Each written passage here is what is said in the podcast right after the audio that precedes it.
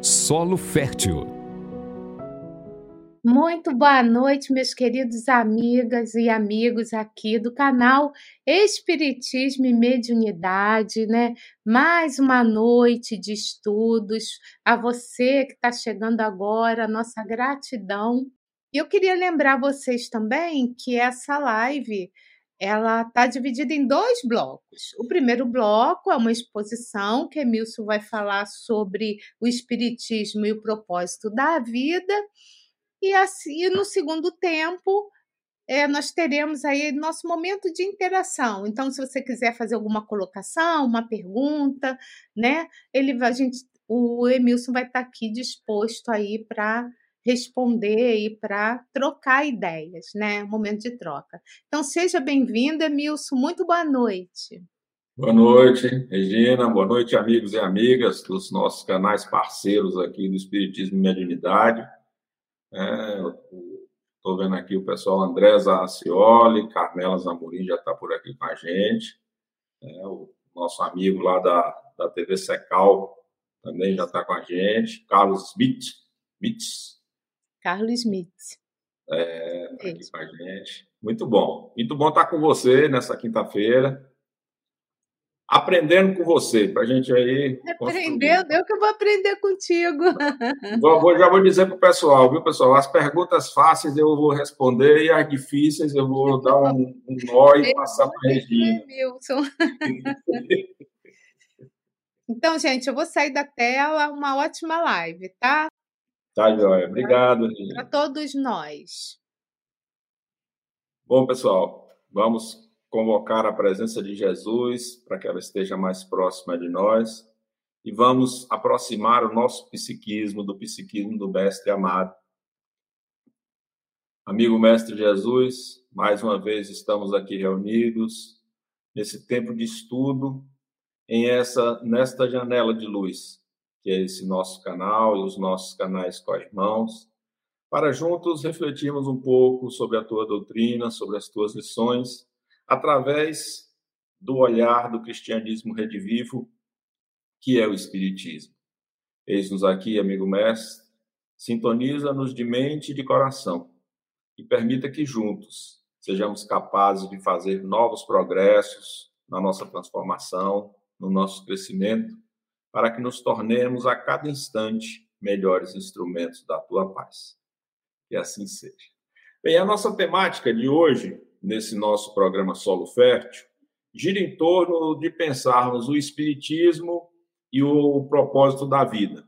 O desafio que eu me coloquei ao pensar essa temática gira a partir do estarmos completando 166 anos da chegada do Espiritismo como um corpo doutrinário à Terra. Na última segunda-feira, dia 18 de abril, a gente comemora o marco do surgimento do Espiritismo, que é o lançamento da primeira edição do Livro dos Espíritos, em 18 de abril de 1857. É importante a gente contextualizar que os espíritos que orientaram a codificação, eles é, trabalharam em cima de uma base de conhecimento já existente conhecimento sobre Deus, o conhecimento sobre a matéria, o conhecimento sobre o espírito, mas não com a profundidade que eles vão nos apresentar.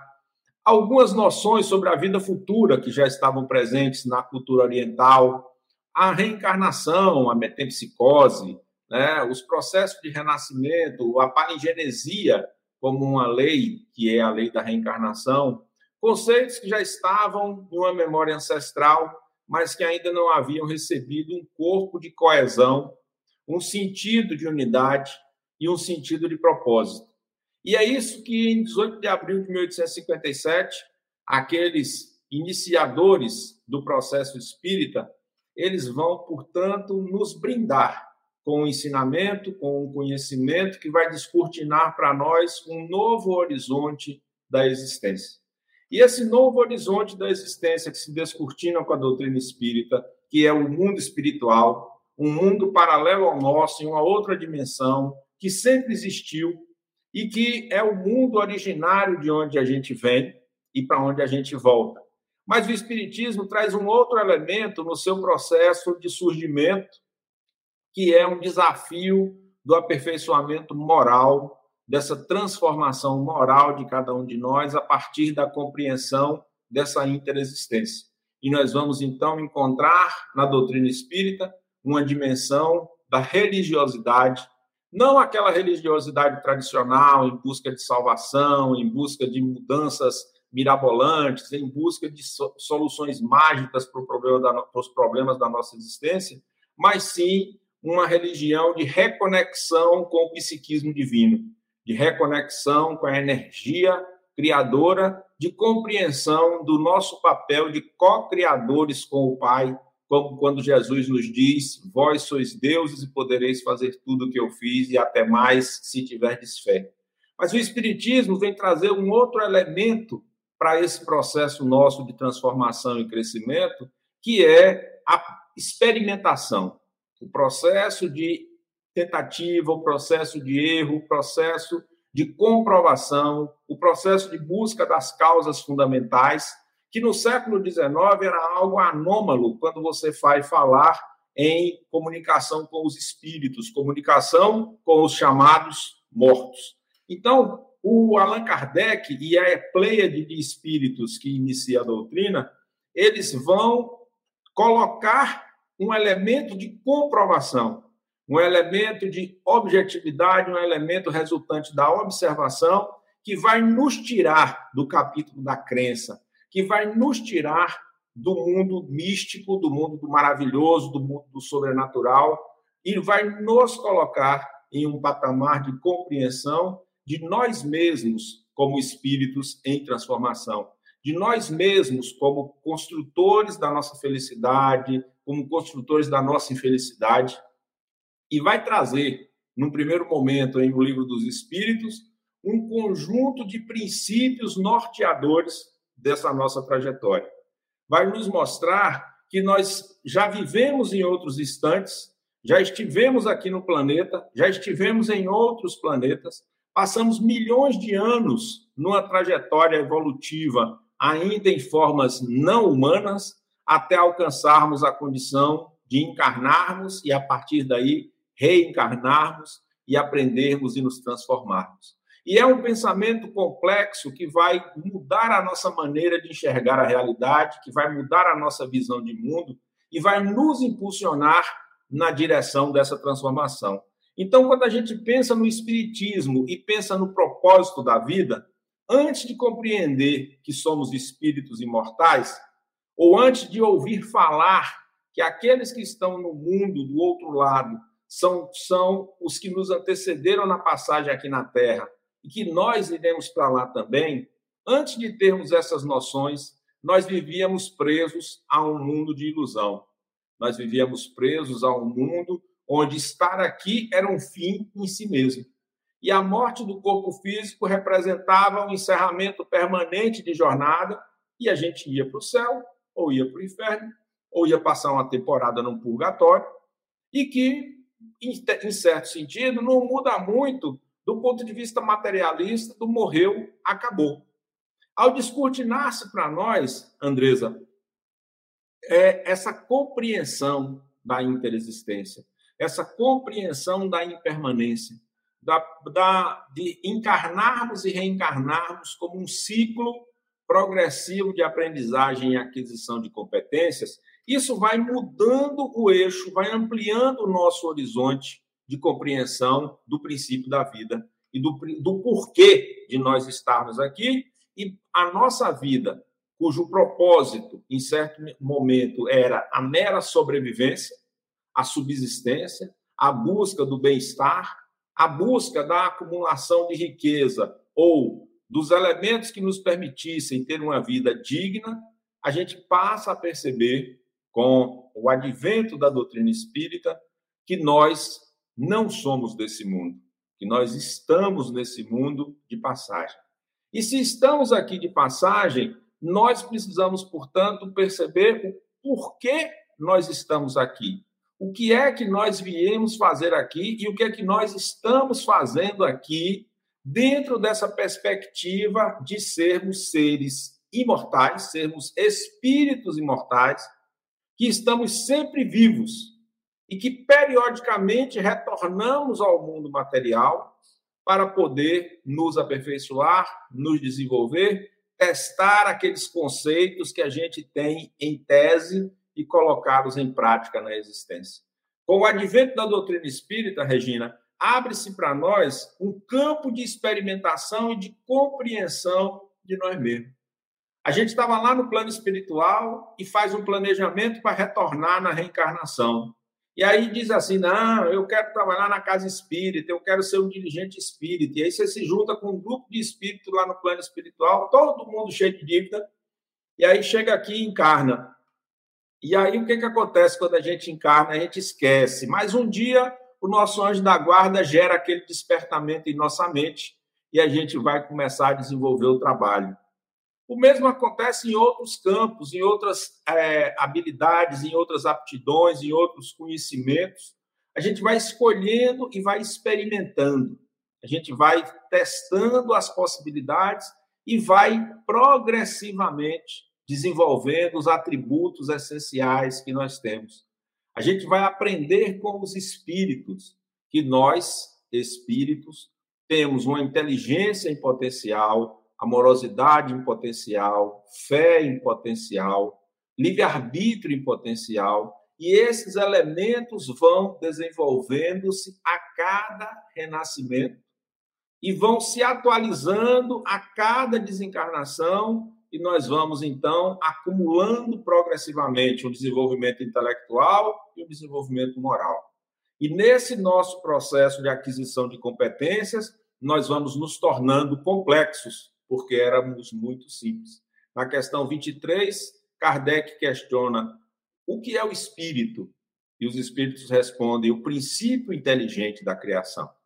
Esse princípio inteligente, simples e sem saber, vai adquirindo saberes e vai se tornando progressivamente mais complexo. E o nosso propósito da vida vai se modificando.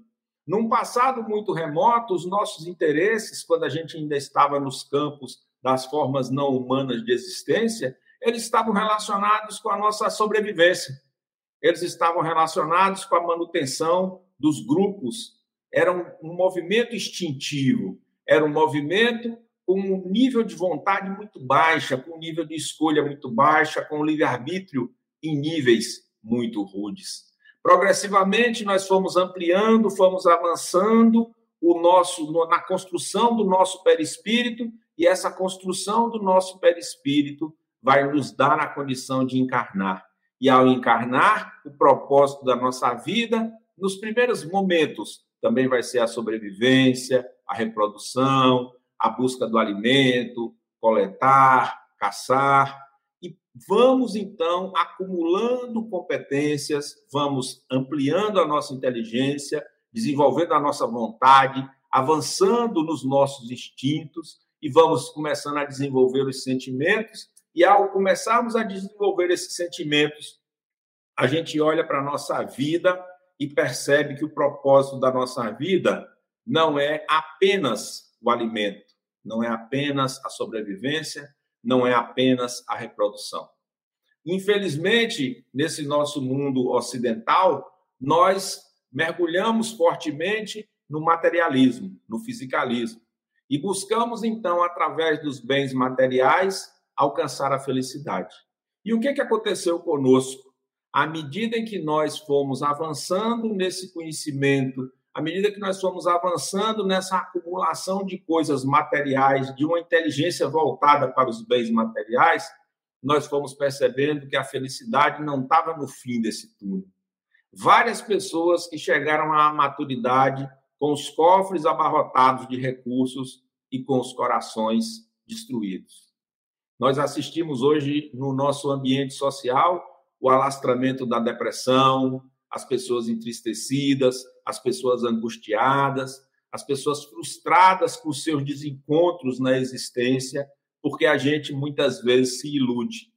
E é por isso que, às vezes, os espíritos nos dizem, como Joana de Ângeles, a desilusão é uma queda na consciência, porque a gente estava cego e começou a enxergar.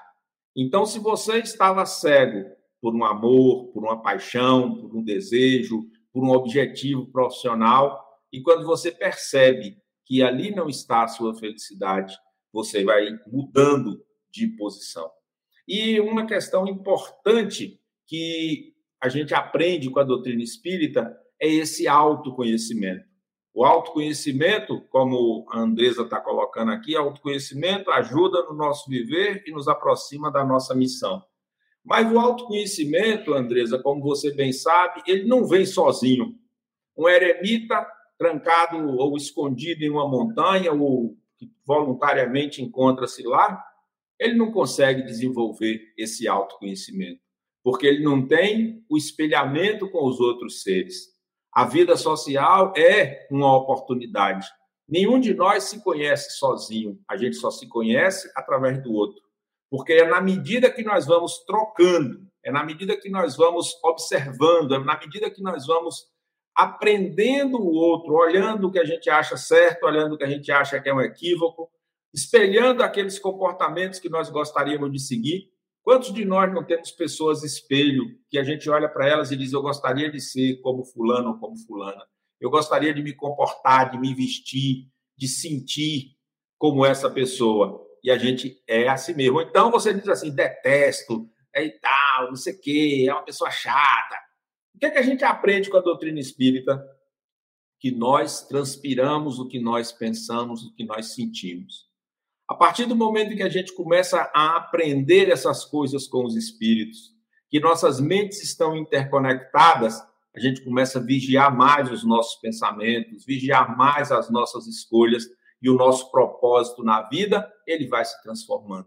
De uma vida onde a gente buscava a subsistência, a reprodução, a acumulação, o poder, o controle, a gente vai transitando na direção de perceber que nada disso nos pertence, que nada disso é nosso. E o nosso propósito da vida, ele vai se modificando. Então, o nosso olhar vai se ampliando, o nosso horizonte vai se transformando e nós vamos enxergando mais à frente. Porque a gente vai começar a perceber que a nossa felicidade depende também do bem-estar e da felicidade de outras pessoas. É por isso que os Espíritos vão nos falar que fora da caridade não há salvação. Então, eu começo a perceber que o meu bem-estar sozinho não gera esse processo de transformação e crescimento que eu busco. E a gente aí vai buscar ajudar os outros. Num primeiro momento, a gente vai ajudar de uma forma egoísta, buscando um encontro de um lugar no céu.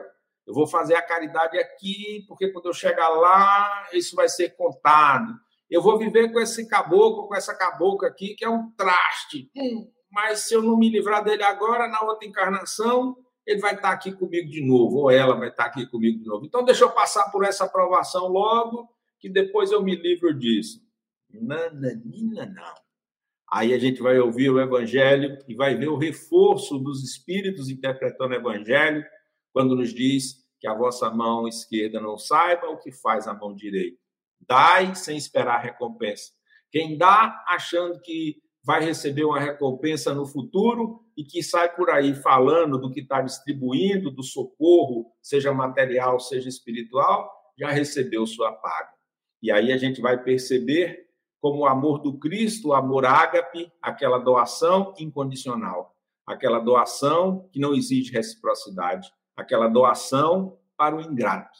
Então, no propósito da nossa vida, muda.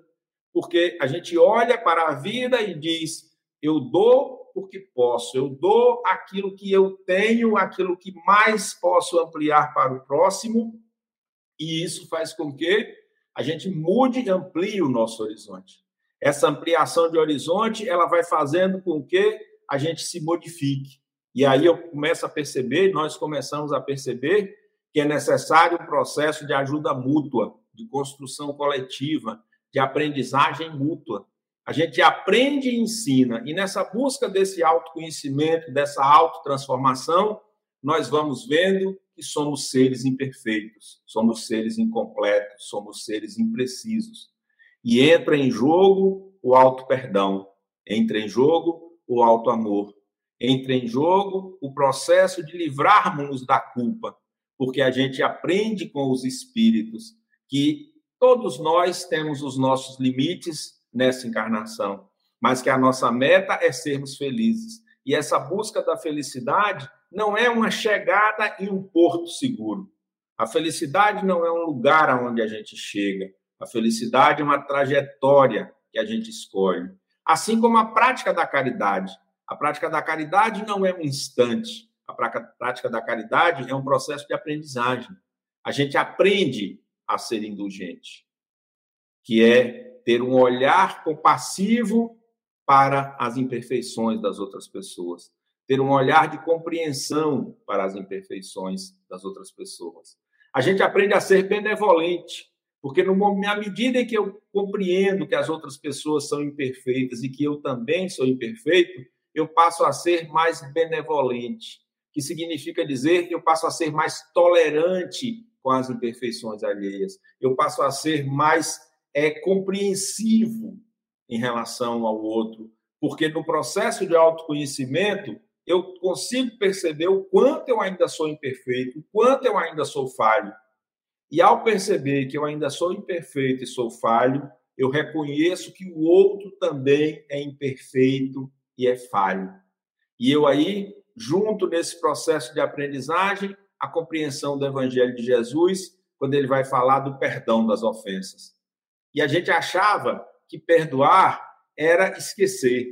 Só, Regina, que com o desenvolvimento da psicologia, a gente aprendeu que esquecer é memória.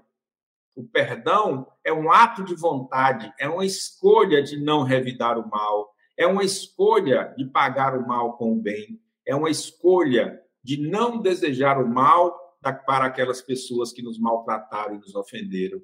Então a gente une benevolência, indulgência, perdão, afabilidade, doçura e a caridade material sem esperar nada em troca.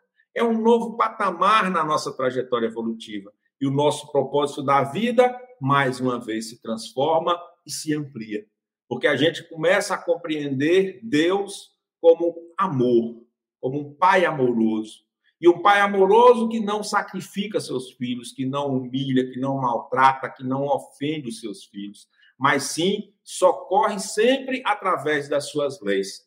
Uma, leis que nos colocam na condição de sermos os construtores do nosso futuro, pelas nossas escolhas, pelo nosso cultivo de afetos positivos. Eu tenho falado muito a partir de algumas reflexões, de alguns estudos, de alguns autores brasileiros em torno da agricultura dos afetos. Que afetos nós estamos plantando? Afetos positivos que nos levam para a frente, para a alegria, para o bem-estar, para um convívio salutar com o próximo. Afetos negativos que nos trazem dor, sofrimento, angústia. O plantio na parábola bíblica, bíblica do joio e do trigo. Quantas vezes, né, Regina, pessoas jogam na nossa lavoura sementes de joio no meio do trigal. E a gente só pode separar o joio do trigo quando crescer. E a gente então aprende a ter paciência, a ter tolerância diante da vida. E o Espiritismo, portanto, amplia o nosso horizonte, muda mais uma vez o nosso propósito diante da vida. Porque ao percebermos que Deus é amor e que nós somos espíritos em sucessivas reencarnações, sucessivas etapas e oportunidades de testar aqueles conceitos que a gente desenvolve no plano espiritual. Porque é preciso estar, pelo menos na nossa condição, é o que os espíritos nos dizem, no corpo físico, banhado pelo esquecimento das memórias do passado, que estão lá no nosso eu profundo, no nosso inconsciente profundo, e ao encarnarmos aqui, a gente esquece. E aí a gente passa pela prova dos ciúmes, passa pela prova do poder, passa pela prova da carência, passa pela prova da privação do necessário, passa por provas que nós impomos aos outros pela nós, pelo nosso orgulho, pela nossa vaidade. E as pessoas se perguntam: e o que vai acontecer quando eu desencarnar? E os espíritos nos dizem: vocês são livres até para errar. E quando a gente desencarna, o que, que acontece conosco? A gente tem uma nova oportunidade. Eu gosto de uma visão que eu ouvi de alguém no passado, é como se nós fôssemos um atleta de alto desempenho, que quando você pula o obstáculo, do outro lado tem um colchão. E a gente criou a visualização que esse colchão, Angela Brandão, é o amor divino. Então você pula o obstáculo e cai nesse colchão do amor divino. Olha para o sarrafo e observa se você conseguiu transpô-lo ou se ele caiu. E tenta novamente. E quando você alcança aquela meta, aquele centímetro que você conseguiu superar, você para? Não, avança. Aumenta o sarrafo um pouquinho mais e pula de novo. É essa ampliação de horizonte que o espírito, o espiritismo traz para nós. E o nosso propósito da vida vai se transformando, vai se modificando, vai se complexificando na medida em que a gente vai superando os obstáculos da existência. A gente, em um passado não tão remoto, dois, três mil anos atrás, antes de Cristo, nós éramos caçadores-coletores. E em certa altura, nós resolvemos ser adoradores do bezerro de ouro, sacrificar seres humanos. Resolvemos erguer altares para deuses que poderiam nos trazer o bem ou para deuses que nós queríamos que fizesse o mal para outras pessoas. Transitamos em diversas organizações que ainda fazemos isso, religiosas, negociando com o divino a satisfação dos nossos interesses pessoais.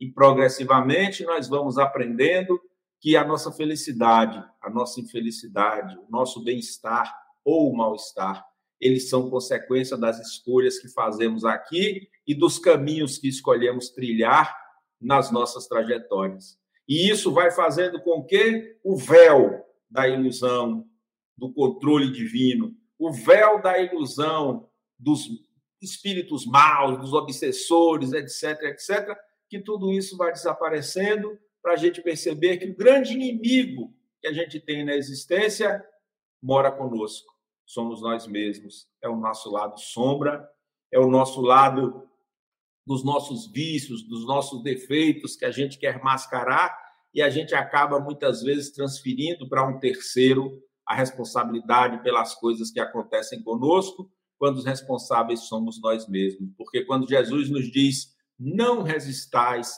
àqueles que lhes querem fazer mal", se lhe obrigarem a caminhar dez passos, vais com ele vinte. Se te pedirem a túnica, dá tua roupa toda. Então a gente vai perceber que existem pessoas que não gostam de nós, existem pessoas que são hostis a nós, existem pessoas que não dão reciprocidade para o bem ou para as coisas boas que nós fazemos para, para com elas, ou existem pessoas que não gostam dos nossos comportamentos, das nossas atitudes. Mas se incomodar com o que elas fazem é conosco. Deixarmos atingir pela, pelo desejo, entre aspas, do, do mal que elas demandam para nós, é conosco, porque nós é que estamos nos desafiando nessa busca desse autoconhecimento. Nós é que estamos nos desafiando nessa busca dessa transformação pessoal. Conhecer a doutrina espírita, portanto, é uma oportunidade para nós, cujo esse livro maravilhoso, que é o livro dos Espíritos, caiu nas mãos, cujo Evangelho, segundo o Espiritismo, caiu em nossas mãos. Permitindo que nós descortinássemos na nossa frente essa ampliação de horizonte, essa percepção que o propósito da nossa vida na Terra não é meramente comer, dormir, acumular bens, acumular afetos, amar pessoas que estão ao nosso lado pura e simplesmente com interesses objetivos, mas sim essa transformação.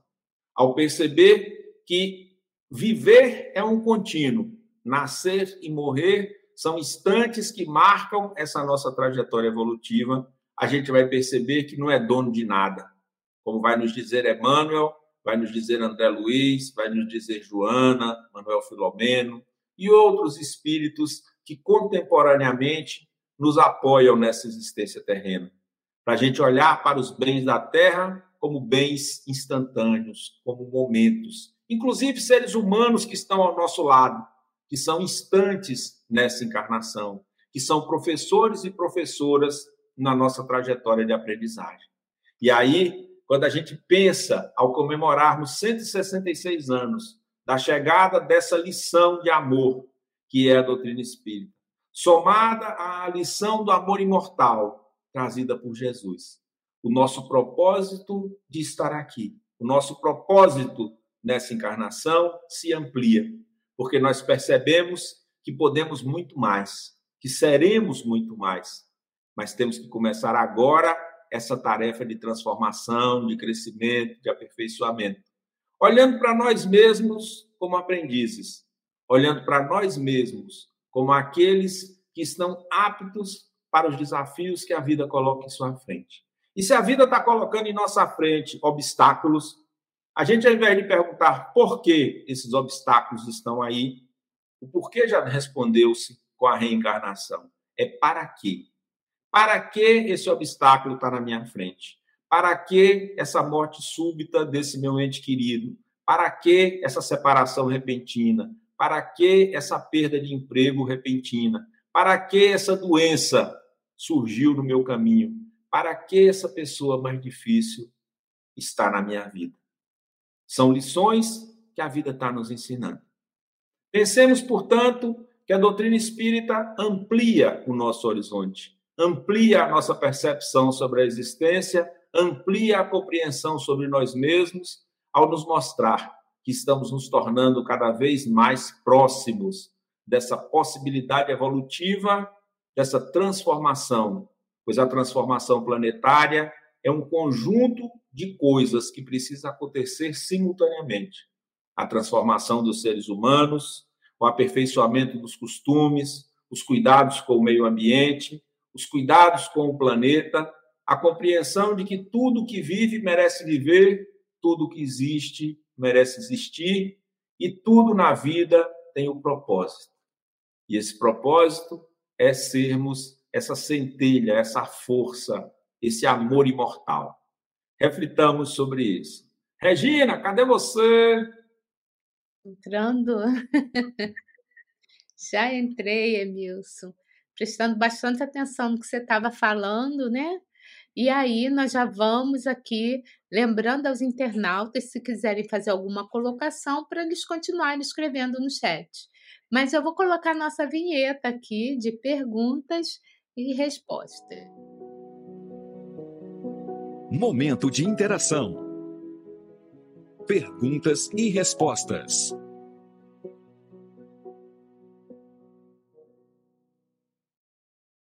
Então, Piau, eu já tenho assim, quando você estava falando, eu fazia as minhas anotações, né? Então, você logo começou a live falando do dia 18 de abril de 1857, né? Onde foi lançado né, o livro dos Espíritos, por Allan Kardec. Lembrando que essa data, se não me falha a memória em maio desse ano, virou o Dia Nacional do Espiritismo. Né? É um projeto de uhum. lei que foi sancionado, não sei se foi em maio desse ano ou do ano passado, estou na dúvida. Tá? Mas quando esse livro é lançado, né, a gente sabe que inaugurou-se na Terra né, um novo tempo né, para todos nós. E aí também sabemos, em cima de que estudamos, que compete a nós espíritas estudar, refletir, comparar com as demais obras, até da codificação, né? E também com os, com os conhecimentos atuais que nós temos, principalmente ligados né, à psicologia, às nossas relações também interpessoais, enfim. Então a gente aprende, e você colocou muito bem, que a gente precisa trabalhar os sentimentos, as nossas ações, né? Através na prática incessante do bem. Então, como espíritas, sabemos que tem, existe a lei de causa e efeito, né? Como você também colocou, né? Que Deus é justo e bom e que Jesus trouxe todo o norte para a gente, que é o nosso modelo e guia. Em cima desse conteúdo que eu, que eu fiz um breve resumo, se a gente sabe disso tudo, Emilson, em cima da sua fala, por que, que ainda, especificamente, nós vamos falar de nós espíritas, por que, que ainda há tanta tanta miséria entre nós a miséria humana? E por que que ainda a gente tem tanta tanto egoísmo no nosso meio. Aí eu vou falar também no meio da humanidade, porque nós temos muitos cristãos aí que acreditam em Jesus. Por que, que a, a, o, o, ser humano aí, ainda é tão miserável em relação ao sentimento, a relação à ação empática com o outro, né? Uma vez que ele já tem conhecimento adquirido. Por que, que o intelecto não fala com a moralidade? Por que, que a gente não se esforça mais? Será que a gente não acredita realmente em espiritismo? A gente acredita em espiritismo, a gente acredita nos espíritos, mas a gente ainda é materialista. A gente ainda é, usando a expressão moderna, fisicalista. A gente ainda está preso numa dimensão do São Tomé do ver para crer. É um desafio coletivo. Do movimento espírita que estamos encarnados aqui no século XXI, nós, lá no plano espiritual, escolhemos esse caminho justamente para a gente poder tentar acelerar nosso processo de transformação. Só que a gente chega aqui e a tal da vaidade, o poder, o controle, eles vão nos dominando, porque é sedutor. Eu falava em certo momento da felicidade e a gente muitas vezes se deixa inebriar pela felicidade relativa, pelo elogio. Assim, é difícil. Por exemplo, você que está encarnada como mulher né, nesse, nessa encarnação, é difícil para você, você, por exemplo, eu para aparecer aqui no vídeo, tomo um banho, passo um pente no cabelo, senta aqui e faça live. A camisa pode estar tá reta, amarrotada, não sei o quê. Você não. Você, para fazer a live, se preocupa com o cabelo, com o batom, é. com o brinco, com a posição, não sei o quê. É, você está preocupada com você mesmo, mas você também está preocupada com a imagem que os outros terão de você. Todos nós temos isso, não estou falando de você especificamente, não. Então você fala assim: alguém diz assim, Regina, você está linda. É difícil você não sorrir, não ficar assim Sim. meio envergonhada, meio acanhada e pensar eu não assim. envergonhada, não. Se falar que eu tô linda, vou ficar feliz pra caramba. Você fala assim, nem pude me arrumar direito. não é verdade? Então, assim, Muitas vezes a gente tem comportamentos que ainda estão na dimensão do nosso automatismo, porque a gente passou milhões de anos. Os espíritos dizem que a, a distância entre os reinos é a distância do homem para Deus. Então pensa aí, a gente passou milhões de anos em formas não humanas, em minerais, vegetais, plantas, né, animais e animais superiores. Então tem uma dimensão ainda nossa muito instintiva. E isso aí é, o que, é que eu acho que acontece conosco? A gente consegue vislumbrar, nessa lógica da ampliação do horizonte, do propósito da vida que eu falei aqui, a gente consegue vislumbrar a potencialidade que a gente já é capaz, mas a gente ainda tem dificuldade de colocar isso em prática por conta dessa dimensão. A gente cai aqui na vida e aí o dinheiro, o poder, as questões do trabalho, as questões da família. Pensa o seguinte: não sei aí em São Paulo, mas aqui no Nordeste, de uma maneira geral. As pessoas que ficam mais próximo na rotina da casa espírita são os aposentados. Não sei se acontece isso aí com você. Então você diz, a gente deixa o tempo da aposentadoria, que é o tempo da dedicação integral ao trabalho. Né? Então, e todos esses elementos, eles vão colaborando para que a gente continue tendo esse alto nível de desigualdade no planeta. É multifatorial, tem muita coisa mas é um dos, um dos motivos. É, aqui na. É, é, depende muito também, você falou das casas espíritas, né? Tem casas espíritas aqui em São Paulo, que é o caso da que eu frequento. O movimento maior é à noite, quando as pessoas saem do trabalho. Né? Então tem gente de tudo quanto é idade. Mas realmente, a pessoa mais aposentada, ou a pessoa que já, já, já entrou nessa melhor idade, né? o que, que acontece? Ela também já está se preocupando: será que eu vou desencarnar? Será que eu não vou? Então, deixa eu gozar até aqui, então agora eu me preocupo, né? É bem assim como você falou. Mas eu fico assim, sempre pensando, sabe, refletindo, principalmente nesse meio espírita, porque a gente tem um conhecimento a mais. Então, mesmo sabendo que nós temos ainda né, muitos defeitos, porque somos espíritos imperfeitos, né? a gente está muito longe da angelitude, mas eu percebo no nosso meio que existe uma certa preguiça, assim, dessa vontade de, de se melhorar, uma certa acomodação. É como se a gente não acreditasse, né? Mas enfim. Sim, é verdade. É verdade, porque o que, que acontece? A gente, o, o, no século XXI, a nossa prática espírita ela está um pouco diferente da prática espírita do, dos primeiros é, trabalhadores da codificação ou dos autores clássicos do espiritismo. Hoje a gente tem muito menor contato cotidiano com os espíritos do que no passado. Hoje nós temos uma literatura muito grande, psicografias com textos bastante robustos, conteúdos doutrinários transformados em livros bastante sólidos e consistentes, mas a gente pergunta pouco a essa espiritualidade superior sobre os porquês e os paraquês das coisas e os, e os rumos do movimento. O centro espírita que eu frequento, só para dar um exemplo, a gente tem um hábito que é uma rotina de mais de 21 anos, porque essas pessoas que fundaram o centro já praticavam isso quando estavam em outro centro. Os dirigentes encarnados desenham a estratégia, formulam a estratégia, mas quem bate o martelo final para aprovar a estratégia é a coordenação espiritual da casa. Quem dá a direção do, de onde a gente vai caminhar, do que a gente vai fazer, não é porque o que a gente não saiba o que fazer, mas nós queremos saber deles que estão vendo um pouco melhor do que nós a cena, o que, que eles acham disso que a gente está fazendo. E era o que os primeiros, é, os, os, precursores, eles faziam. Eu, eu, gosto muito do livro Céu e Inferno, não sei se é um livro que você gosta, e, e eu gosto muito porque é, o Kardec Cada espírito que ele convida para dar o seu depoimento na segunda parte do livro, que é o do passamento, os mentores é que são os orientadores. Na revista espírita também ele faz isso. Então, assim, a gente tem hoje, por exemplo, é, a gente estava falando aqui sobre essa questão do, dos 166 anos.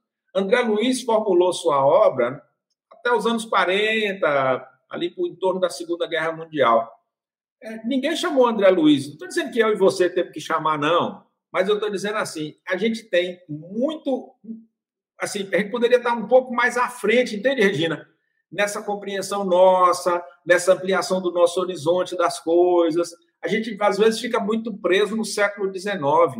A gente esquece de trazer a doutrina espírita para o século XXI. Essa proposta sua desse nosso programa Solo Fértil, eu acho que é um insight que você teve para a gente poder trazer o pensamento espírita para o século XXI porque Kardec diz que o Espiritismo avança com a ciência.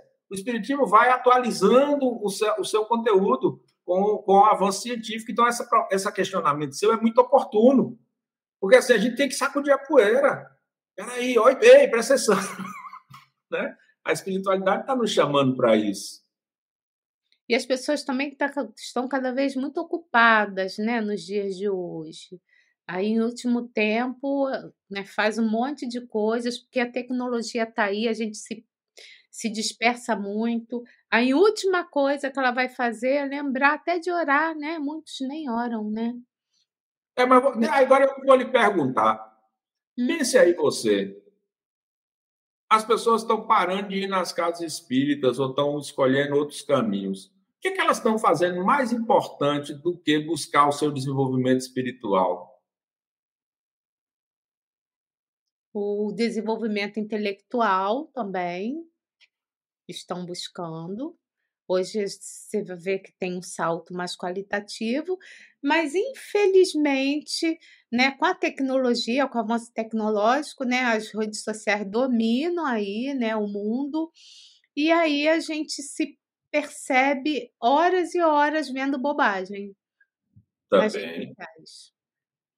Também. É o, que eu, é o que eu vejo, assim, né?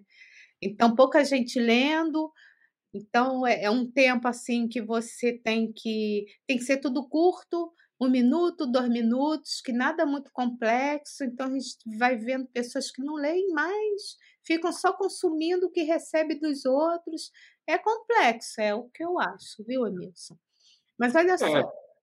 Aí, quando você pensa nisso, na nossa ampliação de horizonte, você vai vendo que o sentido da vida está em outro lugar. Ainda não chegou nessa dimensão do espírito. Vai chegar, mas não chegou. Mas diga.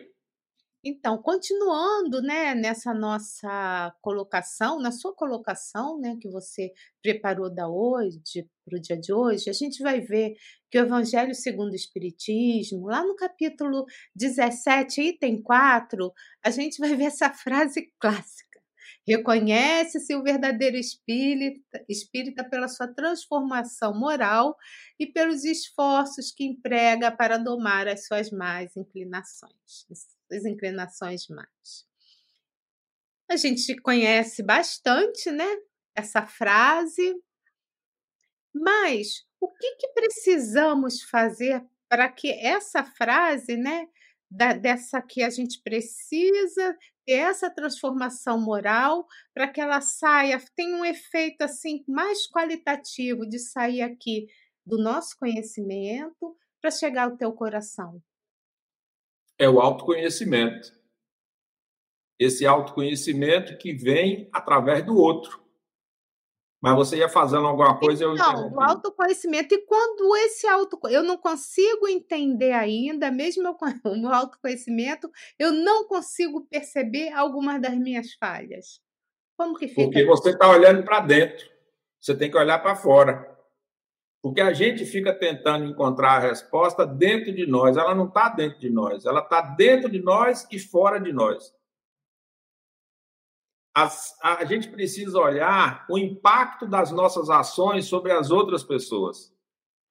E é esse processo que gera esse isso que os espíritos vão falar, que é o, o homem de bem ou verdadeiro espírita. Porque quando a gente olha o impacto dos nossos, dos, das nossas ações sobre as outras pessoas, e a gente é, é retirado de uma zona de conforto. Porque muitas vezes os nossos comportamentos, as nossas ações, elas acabam atingindo voluntária e involuntariamente as outras pessoas. E esse esse processo de ser hoje melhor do que ontem e amanhã melhor do que hoje exige aquilo que minha avó dizia, que é orar quando você vai dormir para fechar o ciclo do dia e orar quando amanhece para poder você abrir um novo ciclo com novos, novos objetivos, com novos propósitos. A gente não faz muito isso. Essa voz reflexiva de você parar, de você pensar assim, o que, é que eu fiz hoje que agregou valor, usando um termo da moda, né? Agregou valor na vida das outras pessoas. E o que, é que eu fiz hoje que não trouxe valor nenhum? Sabe aquela história assim, fazendo uma metáfora se você fosse fazer um balanço e guardar esse dia numa caixinha ou jogar fora na lata do lixo porque você não fez nada nem para você nem para o resto do mundo. Sabe aquela coisa? Você passou o dia inteiro no WhatsApp ou passou o dia inteiro desperdiçando tempo com coisas totalmente desnecessárias. Se você tivesse uma caixinha para jogar ou uma caixinha para descartar, o que, é que você faria com esse dia de hoje? É, a gente perde muito tempo mesmo, né? É, não é que gente, eu acho assim, a gente, é, além de perder tempo, essa, essa voz reflexiva é muito fácil falar e muito difícil de fazer. Porque é difícil a gente confrontar o nosso lado sombra, é difícil a gente confrontar as coisas que a gente tem vergonha que fez ou que falou. A gente é, é assim, a gente prefere esquecer, ocultar isso. É, a gente também tem que renunciar aos nossos pequenos desejos, né? É, sim, também. Também. Precisamos, né? Algumas renúncias, porque é, não é fácil, não. Eu fico imaginando, Emilson, no seu caso, que você estuda, faz palestra em vários locais aí da Bahia, né? Você é professor também, né? Então você é um mestre. Como que você se movimenta num curto espaço de tempo e como você estuda para poder passar essas informações para as pessoas, né? Então você Sim. deixa de fazer outras coisas para poder. Você podia estar tá vendo televisão ou estar tá vendo uma série, né? Tantas séries. O que mais tem hoje em dia é, é canal de TV por assinatura. Então, assim, a gente precisa aprender. Não que não, não seja bom né, o divertimento, né? A gente precisa repousar, precisa ter um momento de alegria, mas a gente precisa ter esse equilíbrio. Eu acho que está faltando esse equilíbrio, porque eu tenho vergonha. Quando eu vejo lá os caracteres do homem de bem na codificação, eu realmente eu tenho vergonha, né? Porque a gente está muito longe de ser bom, né? É, mas acho que tem um aspecto aí, é, Regina, é que a gente esquece de, de ser misericordioso e compassivo com nós mesmos. Porque, assim, é um conhecimento, se você pensar na nossa trajetória evolutiva, 166 anos de solidificação desses conceitos, Ainda não deu tempo a gente aprofundar. Tanto é assim que não deu tempo que os espíritos não vieram reescrever, não vieram renovar essas questões, porque a gente ainda não aprofundou o suficiente. Então, quando a gente vê os caracteres do homem de bem, a gente talvez precise pensar um pouco, como propõe o Max Weber, com o tipo ideal. Dizer, não é. Como a gente, quando a gente pensa em Jesus como nosso modelo e guia, não é para a gente ser instantaneamente igual a Jesus, mas é para a gente perseguir esse horizonte. Então, os caracteres do homem de bem não é para a gente chegar amanhã e começar a viver conforme esses caracteres do homem de bem ou essas características do ser humano pleno. É para a gente perceber quais são os pontos, porque a gente ainda é meio São Tomé. Então, como é que a gente faz isso? Como é que a gente transforma isso em realidade? Aí, essas características, elas nos dão um guia. Porque é o que Santo Agostinho vai falar para nós na questão 919A o Espiritismo vem mostrar para nós de maneira objetiva, não mística, não maravilhosa e não sobrenatural, como é que a gente pode buscar esse aperfeiçoamento.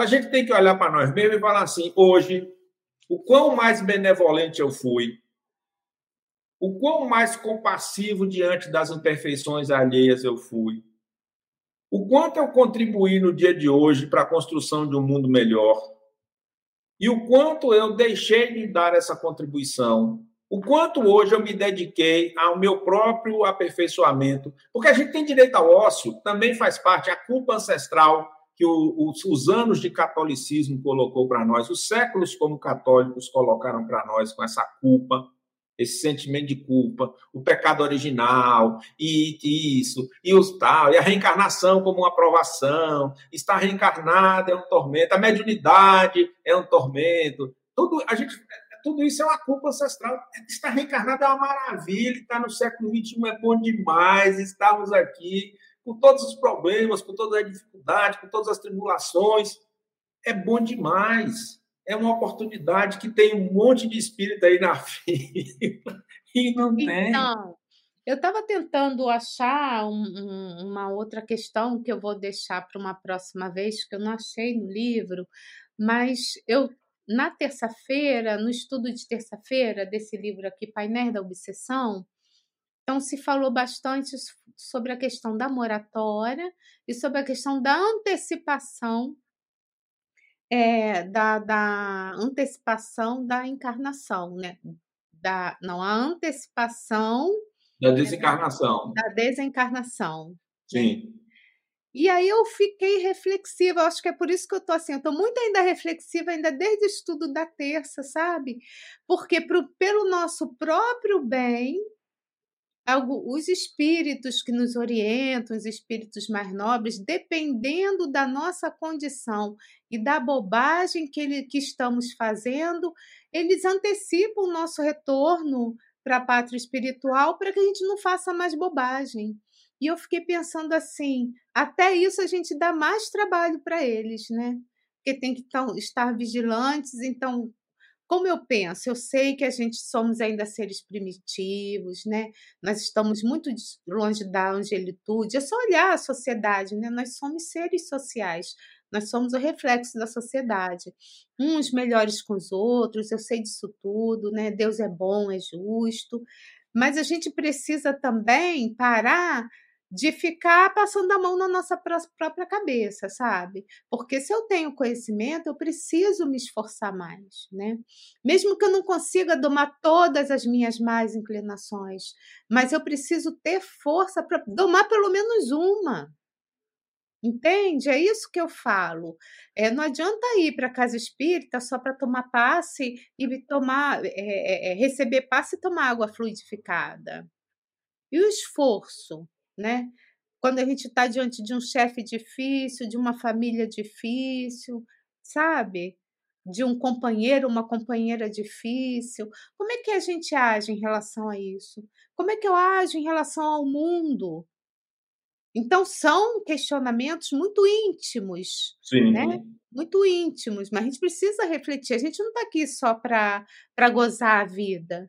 A gente está numa vida material, a gente precisa de coisas materiais para viver, mas a gente também precisa transcender, sabe, Emilson? É, é uma coisa que muito maior do que isso tudo. Enfim. Sim, claro. Mas tem um aspecto do que você está falando que está em total sintonia com o que a gente está discutindo aqui, que diz respeito a esse processo de autoconhecimento, de reflexão, desse aprendizagem a partir do outro. Porque, assim, quando eu olho para o outro, dentro da casa espírita, e eu percebo que, ao meu olhar, ele está meio estagnado na trajetória evolutiva dele, de alguma forma significa que eu também estou. Porque a gente é muito bom para enxergar os defeitos que nós já temos. Então, esse processo também é um processo que a gente precisa aproveitar nessa, nesse, nessa autotransformação, porque assim, não tem resposta para essas perguntas que você fez. Elas são perguntas muito fortes, mas a resposta delas é uma resposta não verbal. Porque essa, a resposta delas está no campo da educação dos sentimentos, está no campo da vontade, está no campo das escolhas que a gente faz, que nem sempre são as melhores e quando a gente olha para isso do ponto de vista coletivo, mais valor ainda a gente dá para a doutrina espírita, porque ela nos mostra que os, aglomerados, as coletividades nas quais nós, vivemos, sejam elas no centro espírita, na família, no município, no estado, no país, no planeta, eles representam um sentimento coletivo, porque é isso que a gente esquece. Nós transpiramos isso. Quando Jesus diz, não julgueis, ele está dizendo para nós, olha, você está indo para o centro com qual propósito? Por isso eu escolhi o tema de hoje, essa questão do espiritismo e o propósito da vida. Porque isso vai se atualizando. O propósito nosso hoje é um pouco mais sofisticado. Por exemplo, eu e você, e os outros que estão nos assistindo e aqueles que assistirão, após essa live, a gente está totalmente diferente. Se eu for convidado a fazer esse mesmo tema daqui a mais alguns meses, a minha abordagem vai ser uma abordagem diferente. Por quê? Porque a gente vai acumulando. E eu acho que isso é que é maravilhoso. Quando você traz essas perguntas para mim, eu fico feliz, porque porque a gente já está num patamar um pouco à frente daqueles que ainda não estão preocupados e não estão envergonhados com isso. Eu penso sempre assim, toda vez que eu fico com vergonha de algum comportamento meu, é sinal que eu já despertei para maluquice, para bobice que eu fazia de forma impensada. Então, o desafio é não fazer mais. Mas é sempre uma aprendizagem. E quando a gente chegar lá na frente, pergunta de Volta Franco se ele quer desencarnar. Pergunte a algum desses que estão aí nonagenários se eles querem ir. Por quê? Porque a moratória também é uma dupla troca. Você faz por merecer, mas você também deseja isso. Isso, isso. E o Divaldo fala, né, que para gente, para saber se uma uma encarnação foi exitosa, a gente só vai saber depois que desencarnar, porque até o último minuto a gente pode cair, né? É, mas essa é. fala é meio, essa fala é um pouco catastrofista. Tem, nós Não, temos um é no meio pessimista. né? É, mas a gente tem um grupo de espíritos ainda meio pessimistas. Eu acho assim, se a gente errar na últimos, nos 30 segundos, nos 45 segundos do segundo tempo, ou nos 45 minutos do segundo tempo, o que, é que vai acontecer? Nada, Deus é amor. Deus é amor, Deus é perdão, Deus é tudo de bom. É mais ou menos assim. Quer ver um detalhe? Tem, um, tem uma, uma lição, eu não vou me lembrar mais em, em qual dos capítulos do Evangelho, porque não, tava, não tinha pensado nisso agora, que os Espíritos dizem assim: se você tiver alguém que está caindo no despenhadeiro, que é um assassino, um homicida, e você puder salvá-lo, o que, que você faz? Deixa ele cair ou salva? E o Espírito diz: podendo salvá-lo, salvai-o, porque aquele seu gesto pode ser o gesto que vai impulsioná-lo no seu processo de transformação. Aí, Joana, num outro texto dela, diz assim: talvez o bem que você fez para essa pessoa não vá surtir efeito nessa encarnação, mas ele é um germezinho que vai ficar ali e que futuramente vai vicejar na existência dela. Então, a gente precisa mais de ser feliz. Acho que o Espiritismo nos desafia a cada dia reposicionar essa, essa lição de transformação, de crescimento. Bom, continuando aqui com os nossos internautas, a doutora André, Andresa Cioli, né? Ela diz o seguinte: o autoconhecimento ajuda o nosso viver e nos aproxima da nossa missão. E eu fiquei lembrando, né, que todos nós temos a nossa missão, né? Sim, sim, muito legal essa abordagem dela, muito bacana. E porque vai permitindo a gente ir percebendo essas coisas, percebendo esses detalhes da existência. Muito legal, doutora Andresa. E ela também coloca que ó, exatamente os outros são nossas provas e oportunidades de aprendizado. Ela está concordando com você.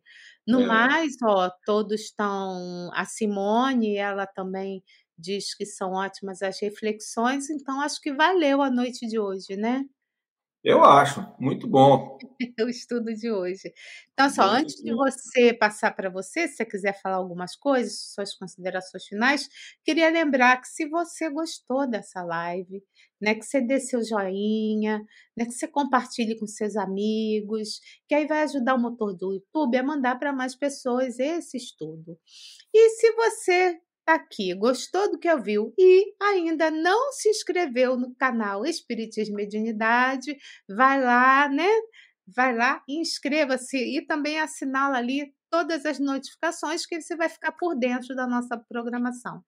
Então, quero que, que vocês tenham uma ótima noite, um ótimo fim de semana, né?